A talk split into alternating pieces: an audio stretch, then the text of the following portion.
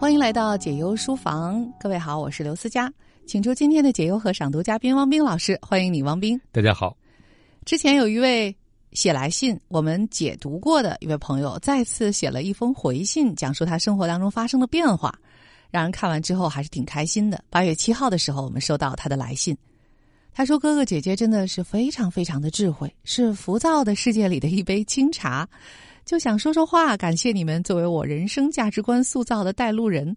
他说：“真的是机缘巧合碰到你们，也非常幸运，在炙热的夏日，复杂的世界化繁为简。忙碌的七月过去了，八月份进行工作交接后，就换到另外一家单位了。工作的覆盖面会窄一些，没有项目管理那么杂了，也没那么大压力，只是出差多些。不过工作内容和性质更适合我自己，也是花了更大决心。”人有的时候确实要学会取舍，去做那些真正适合自己的事情。非常感谢哥哥姐姐对我潜移默化的影响。虽然我还是会在与别人单独交流时感到心慌，给部门做培训时也会紧张，别人对我好，我也会感到有压力。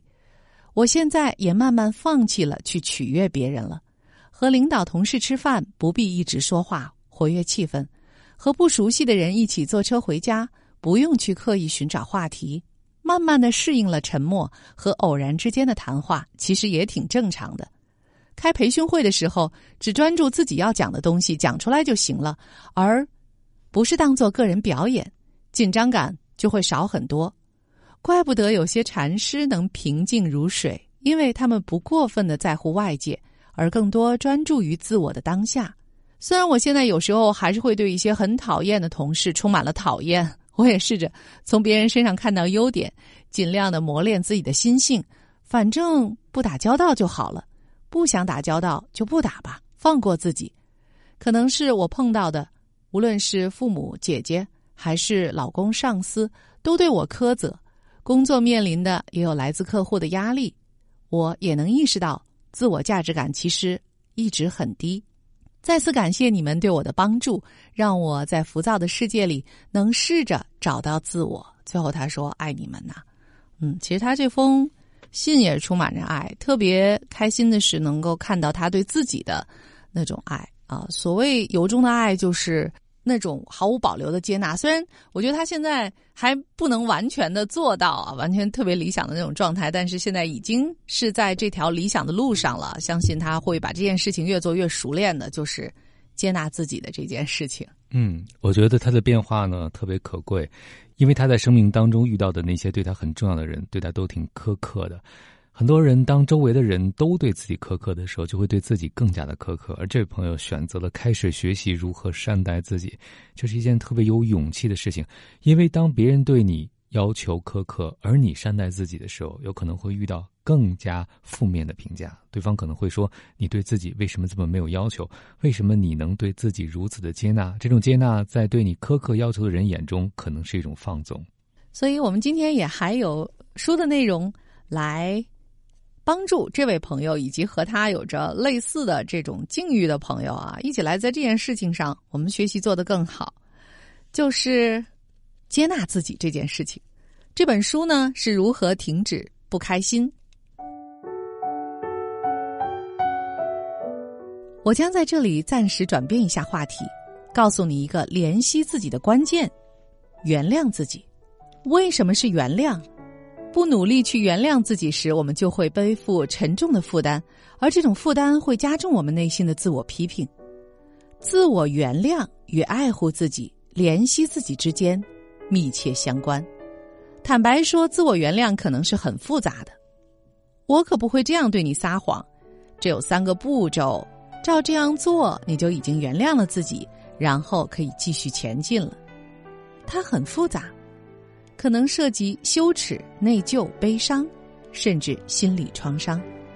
需要被原谅的事情可能也有很多。如果你对自己所做的事深感羞愧，特别是一些涉及心理创伤的事情，比如你觉得某个人的死亡是你的错，或将受到家暴归咎于自己，请查阅本书参考书目部分，并考虑寻求专业治疗师的帮助。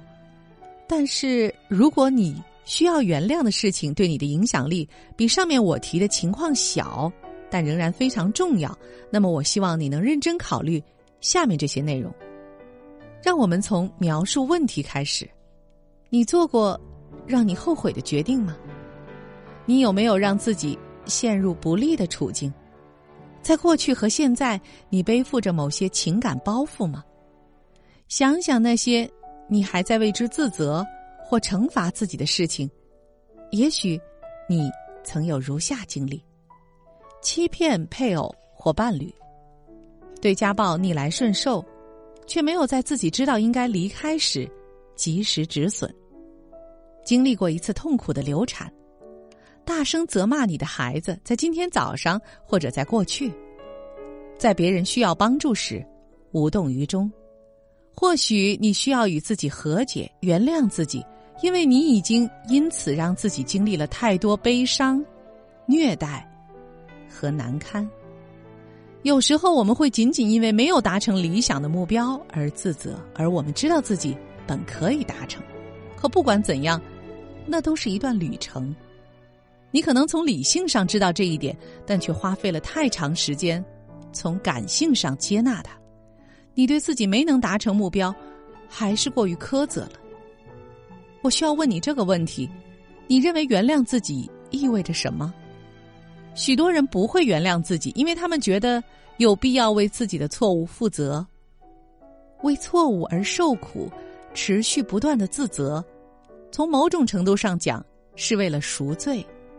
对此，如果你认为自我原谅意味着自己以往的所作所为都是对的，或者原谅自己之后你会自动原谅做同样事情的人，又或者自我原谅意味着你不必为自己的行为负责，那么我们需要谈谈。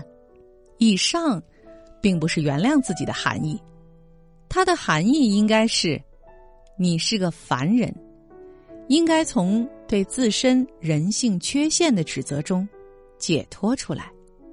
一开始，你可能需要承认事实，无论它给你带来了多大困扰。这听起来很疯狂，但大多数时候，我们就是会否认发生的事，因为承认事实意味着你可能要为自己的行为承担某种责任，甚至做出补偿。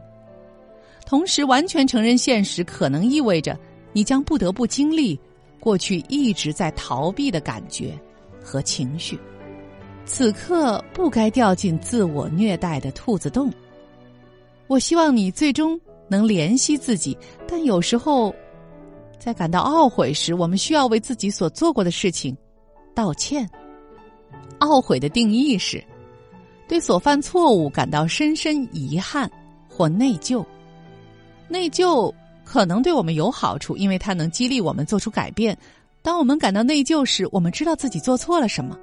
有时候，我们的所作所为违背了自己的价值认知，甚至会伤害别人。内疚可以促使我们弥补自己的行为，并从错误中吸取教训，在下次做得更好。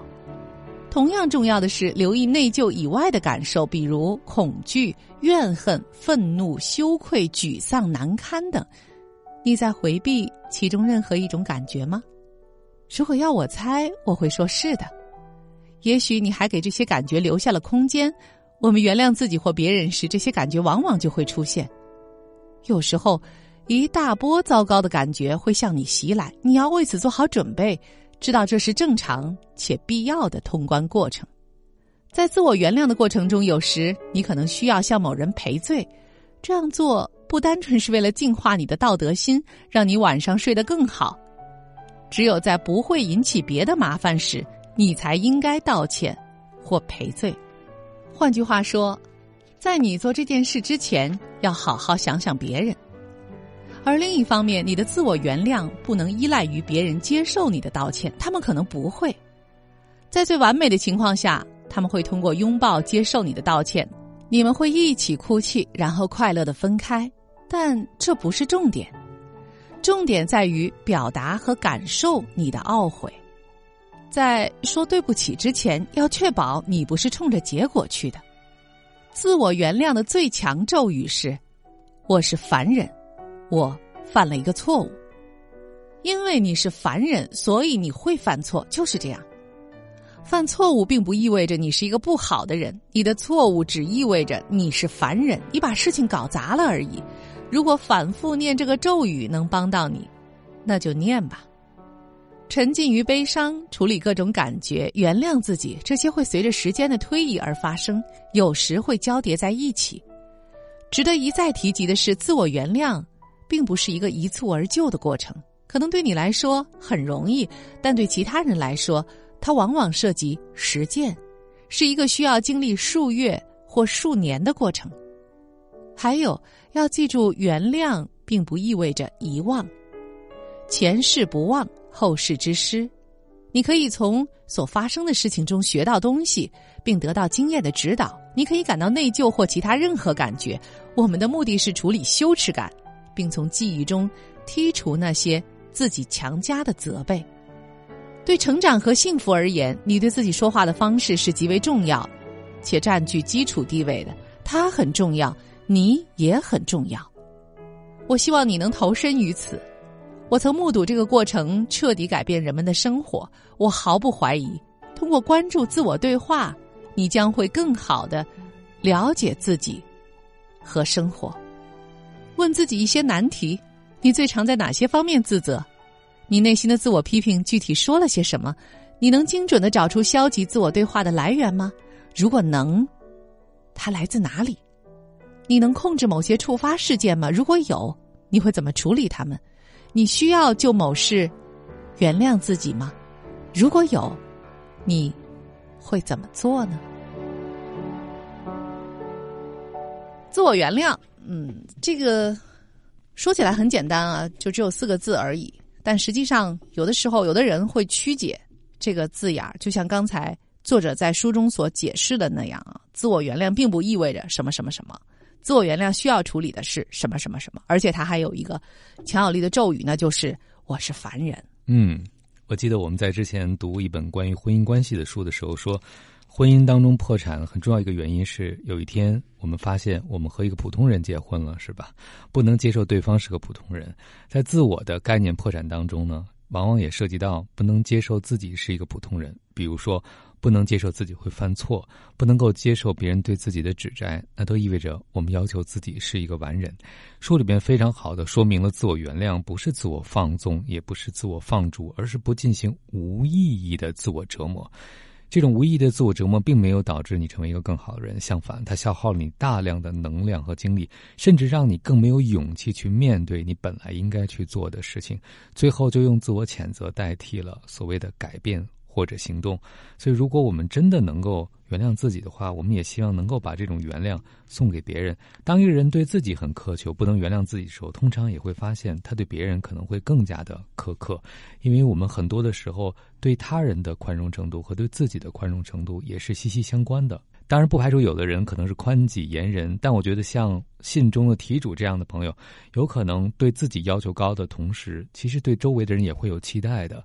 但是，当我们能够原谅自己的时候，也就原谅那些不如意的他们，比如说周围那些对你苛责的人，放他们一马。其实倒过来，这也是一个循环。当我们能够放过他们的时候，就不会因为他们不满足我们的期待而受到进一步的伤害。嗯，如果他们都知道你不会时时刻刻满足他们的期待。又或者，我们可以说的更彻底一点啊，你的人生不是为了满足他们的期待而来，或许渐渐的他们也就会习惯啊，不会对你有那么多的期待了。也就是说，慢慢的你会发现，他们可能也不是像他们原本表现出来的那么苛刻的样子。所以，这不就是因为你自己的一些变化，就像蝴蝶扇动翅膀一样啊，最终带来了周围的很大很大的变化。当然，这个不是一个一蹴而就的过程，但当你知道，其实改变。就在你的身上，你随时可以啊按动那个改变的按钮。你有对自己生活的这种主动权的时候，可能一切在你看来就会不同了。还有一点，其实在这儿我也特别想提出来，跟我们的题主来探讨一下啊，也请汪明老师来发表一下意见。我觉得刚才我们的题主在讲述他的生活当中一些在以前看来很难忍受，但现在呢他。基本上也可以完全的接受，觉得也不错的情形的时候，就说到啊，在一些时候，他觉得自己是负责活跃气氛的那一个人，不习惯那些冷场的时候出现。在另外一些时候呢，其实也同样都是冷场了。就比如说是不太熟悉的人坐一个车，是不是总要不停的聊天，要挑起话题呢？他现在发现啊，就是偶尔的对话一下，多数时候保持沉默也挺好的。其实这是否会意味着你觉得连结只发生在人和人之间，就是只有人之间的这种沟通语言才有意义呢？其实，当我们保持静默的时候，你会不会意识到环境当中有一些其他的声音正在发生呢？如果你觉得周围的那些，当我们沉默了以后，你才能听到的声音，其实是更美好的声音的时候，你是不是就会重新看待周围的一切？你不会觉得，当你们两个人都不说话的时候啊，有一股尴尬的空气凝结在你们两个人之间。也许在这个时候，假如是在春天的时候啊，你们摇下车窗，会听到窗外有反蛇鸟的叫声，是如此的好听；有风吹过的声音，有其他的各种各样的声音，那是万物发出的声音。会不会在以前的时候，因为过度紧张和焦虑，过度在意与人之间的连结，你都忽略了万物的这些美好，就存在于你的周围呢？来问问王斌老师。其实就像题主在信中所说的，他说：“怪不得有些禅师能够平静如水呢，因为他们不过分的在乎外界，更多的专注于自我的当下。实际上，他们能够平静如水，我猜哈，我揣测可能还有另外一个原因，就是我们认为的平静对他来讲已经是非常大的信息量了。实际上，万物都在。”其中运动发生和变化着，就像刚才思雅所说的，当我们专注自己的时候，我们等于屏蔽了外界的输入。那个时候，你会觉得好像外界很安静，什么都没有发生。可是，当你真正能够放下自己，不再。关注你自己的那些念头的时候，甚至包括你的念头和周围的空气的流动和你的体温等等，你感知到的一切都是正在发生的一部分。你会觉得这个信息量大到，哪怕像思佳所说的，你感官全开都没有办法及时的捕捉一切的时候，你就想安静是最佳的选择，因为在那个时候才能够真正的捕捉到你的身边整个存在正在发生什么。嗯，也就是说，其实呃，当我们怪这个世界太嘈杂的时候，有的时候我们就忽略了自己脑袋里头也挺嘈杂的。就是如果你让你自己脑子里边的那个声音停一下、安静一下的时候，你才能更多的发现，在身边此时此刻就同时正在发生的更多的声音，而有的时候是非常微小而美好的声音。就比如说，在这个秋天啊，现在已经立秋了。秋虫在鸣叫，你听到吗？或者是你注意到过吗？还有，我也不知道啊，在这么一个漫长的暑期时光当中，有多少人真的仰望过星空呢？你有没有看到，在整个夏天的时候啊，那颗木星都在蓝天耀亮啊？它好像一点都不慌张，也不管这个人间发生了什么。你注意到过吗？所有的这一切啊，其实。他们都在说话，就看你有没有足够的安静，你有没有去听见那些更加美好的事物和声音。有一位已经开始自我原谅、放过自己的朋友，告诉我们他正在过上更加美好的生活。他发现其实一切也无不可啊！原来对自己的要求太高了，非要自己承担一切场合的主角。其实当自己愿意保持沉默，或者是。让自己退居次要的位置的时候，他觉得生活的更轻松了，幸福也来的更多了。嗯，我们今天所分享的那部分书的内容当中呢，讲到了道歉哈。我读完了之后呢，我对道歉的一个新的理解就是，道歉可能对方不接受，但是道歉对我们有一个极大的心理意义，就是承认我们可能会让别人失望，承认。我们会犯错，进而，在接受和承认的基础上，去寻求自我成长和突破的可能，但不是不断的去否认过去发生的事情。其实道歉还是蛮需要勇气的，当然，这个过程可能对每个人的意义都有些不同。但是在我的观察当中啊，道歉还意味着一件事情，就是你要对这个事情负责，但可能你又没有办法负全责。怎么说呢？我们在刚才讨论的时候就说到了。实际上，我们身边的万物都在生生不息的发生各种变化。万物的生灭并不仅仅取决于万物自身的努力，对吧？它有各种各样的规律在背后的运作。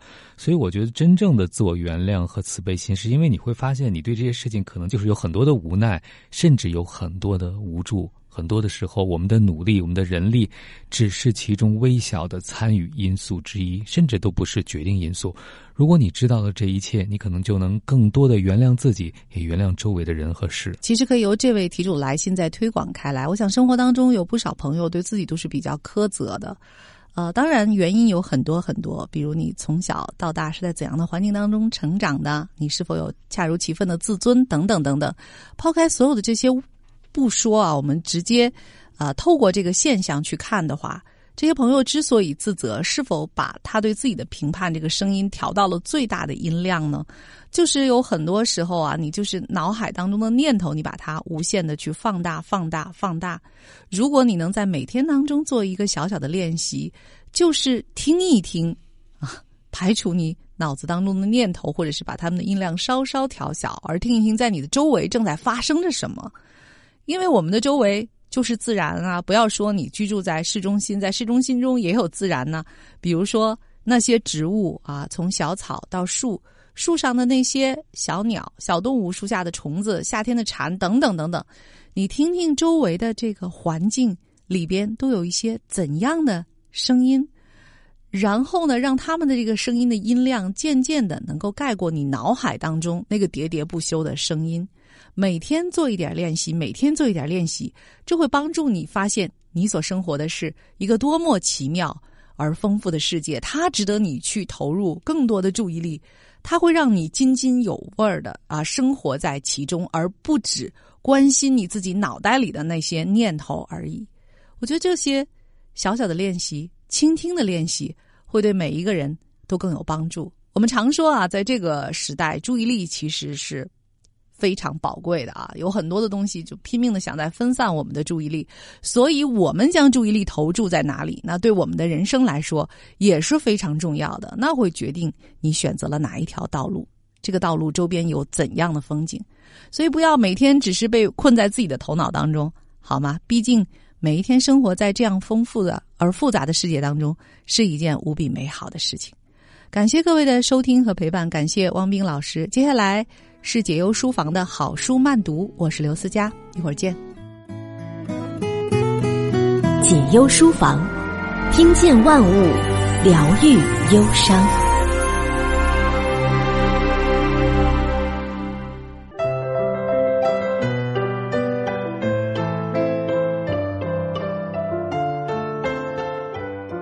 好的，欢迎回来，这里是好书慢读。大家好，我是田阳。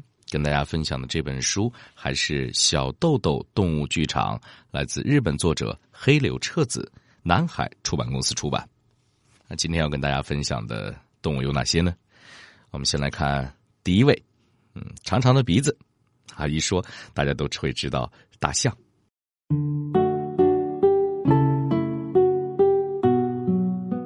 现在东山动物园里有很多动物。最近，西伯利亚虎还生下了宝宝，孔雀展开了华丽的尾羽，大猩猩逗得游客们笑个不停，动物园里充满了孩子们的欢声笑语。不过，在三十九年前，战争刚刚结束时，这所号称东洋第一的动物园竟然还有一只袋鼠和一只黑猩猩，另外还有当时的园长拼了命藏起来的两头大象，仅此而已。战争中，由于军队的命令和劝告，以上野动物园为首的所有动物园，为了避免在空袭中笼子被破坏造成危险，以及缺少食物和饲养师出征造成人手短缺等原因，所有大型动物一个接一个的被毒死、枪杀，有计划的饿死。动物园的人们不得不含着眼泪和动物们告别。有的大象摇摇晃晃的站起来，给人们表演节目，祈求食物；还有一只半月熊，见到园长先生，高兴的站起来，张开双臂。可拿枪的人就朝着他胸口的月亮扣动了扳机。被征入伍的饲养师把自己照料的动物照片放在胸口，入伍了。小型动物则成为饲料，或者自然饿死，全部消失了。所以，当战争结束时，所有动物园里都没有任何动物。可是，在被作为军队粮仓而征用的这所东山动物园中，有一座僻静的建筑里却藏着两头大象。要成功藏匿大象，并且为大象筹措食物，这其中的艰难辛苦超出了我们的想象。可是园长北王先生却下了决心：大象这么聪明，而且并不是猛兽，我们一定要尽最大努力。促使北王先生下这个决心的原因之一，便是他难以忘记大象们第一天来到动物园时的情景。一开始，这些大象总共有四头，它们本来是名古屋的木下马戏团的成员。动物园和马戏团团长约定，将四头大象一起买下。于是，在一个圣诞节的傍晚，大象们排成一列，后面的象鼻子搭着前面的象尾巴。每头大象旁边跟着两个马戏团的女孩子，他们步行了七公里，一直走到了动物园。女孩们伤心极了，她们边走边哭。天下起雪来，女孩们脱下自己小小的外套盖在大象头上。来到动物园后，女孩们让大象进行了告别表演，临别时眼睛哭得肿肿的。四头大象感情非常和睦。他们虽然不是亲兄弟，却总是待在一起。可是由于寒冷和饥饿，在战争结束的半年前，两头大象相继死去。战争结束后，为了看望日本仅存的两头大象，全日本的孩子们坐着火车来到了动物园。在孩子们面前，大象又表演起了搁置许久的节目。很快，又到终战纪念日了。但愿孩子们的笑声能持续到永远。那接下来又一只庞然大物向我们走过来了，谁呢？河马。那我们跟大家讲讲河马君的故事。比我晚一届的一年级学生中有一个叫河马君的男孩。我跟朋友村上君说：“河马君这个名字真稀奇呀。”村上君说。哦，河马君的亲戚就是动物园里的河马。我信以为真。过了不久，学校里开运动会，河马君对他的朋友说：“今天我亲戚家的叔叔会带着孩子一起来。”我碰巧听到了这句话，顿时高兴的不得了。那个时候，我穿着运动短裤，头上还扎着头巾，就这么一副打扮，跑出校门，朝车站方向张望。可是，等啊等，我见到了来观看运动会的家长们，却怎么也没等到河马君的亲戚。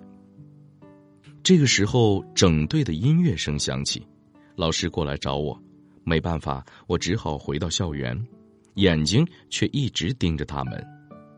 要是错过了看高大的河马叔叔和小河马排在一起慢吞吞走进来的场面，那就太可惜了。结果。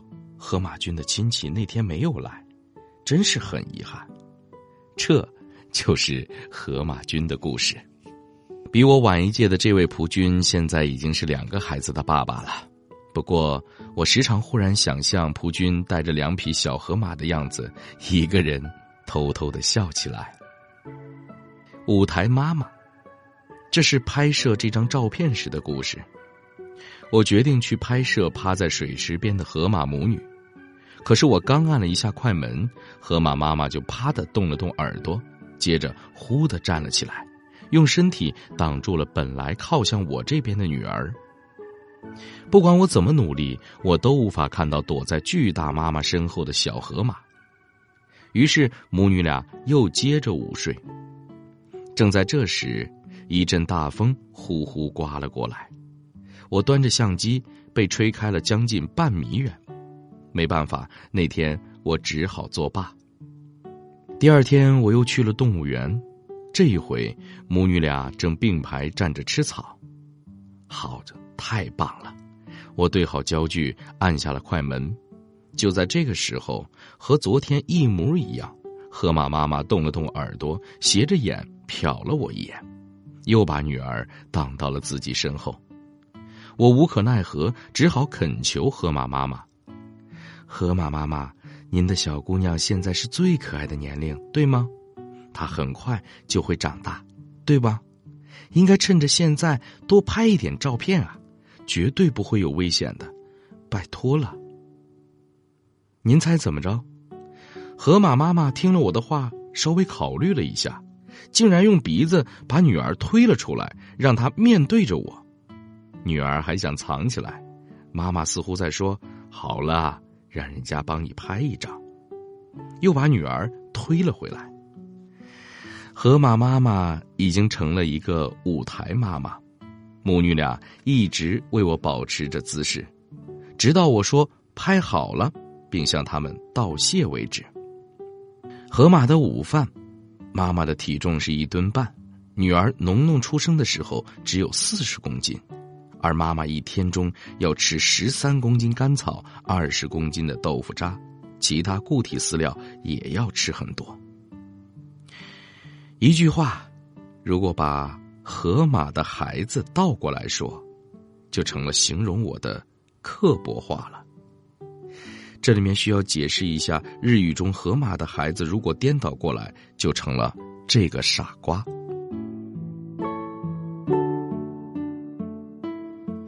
好了，时间的关系呢，今天的好书慢读跟大家分享到这儿。我是田阳，嗯，解忧书房，我们下期不见不散。